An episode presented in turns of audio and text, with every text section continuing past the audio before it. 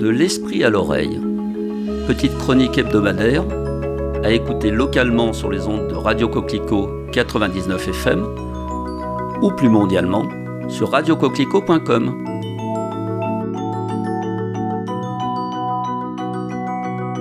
Cette semaine, j'ai envie de vous parler de l'une des 33 associations actuelles en notre beau pays fiolant, les Amis de Fortuna.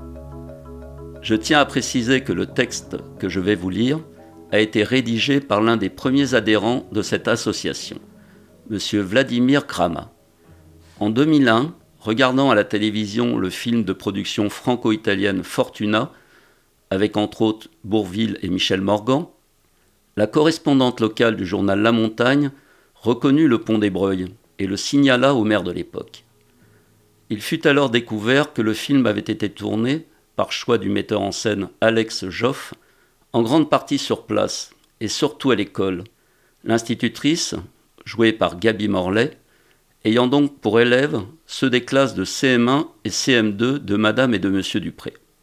D'autres scènes ont été tournées à Paris, et les élèves ont eu la chance d'y aller dans le car, à gazogène dans le film, des transports bleus.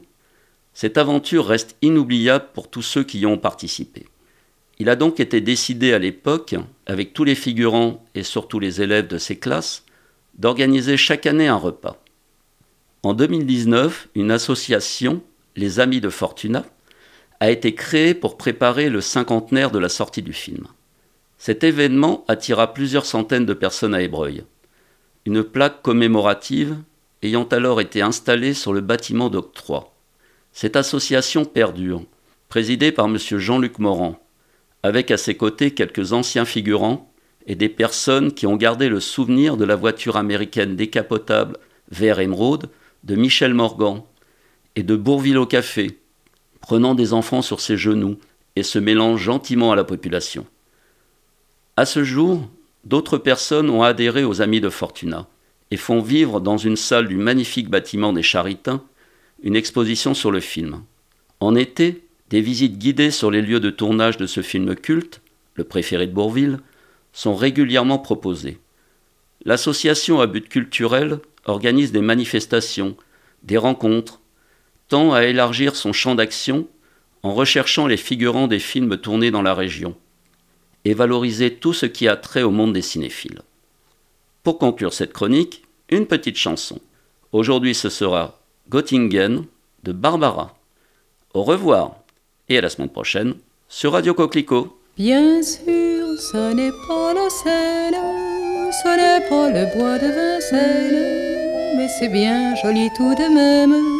À Göttingen, à Göttingen, pas de quai, pas de rengaine qui se lamente et qui se traîne, mais l'amour y fleurit quand même.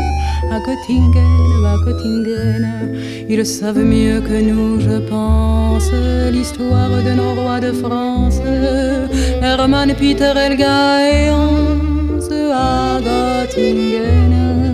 Et que personne ne s'offense, mais les contes de notre enfance, il était une fois commence. Bien sûr, nous, nous avons la Seine, puis notre bois de Vincennes. Mais Dieu que les roses sont belles à Göttingen, à Göttingen. Nous, nous avons nos matins blêmes et lampes grises de Verlaine. Eux, c'est la mélancolie même à Göttingen, à Göttingen. Quand ils ne savent rien nous dire, ils restent là nous sourire mais nous les comprenons quand même, les enfants blonds de Göttingen. Et tant pis pour ceux qui s'étonnent et que les autres me pardonnent. Mais les enfants, ce sont les mêmes à Paris ou à Göttingen. Au fait que jamais ne revienne du sang et de la haine. Car il y a des gens que j'aime à Göttingen, à Göttingen. Et lorsque sonnerait l'alarme, s'il fallait reprendre les armes, mon cœur verserait une larme pour Göttingen, pour Göttingen.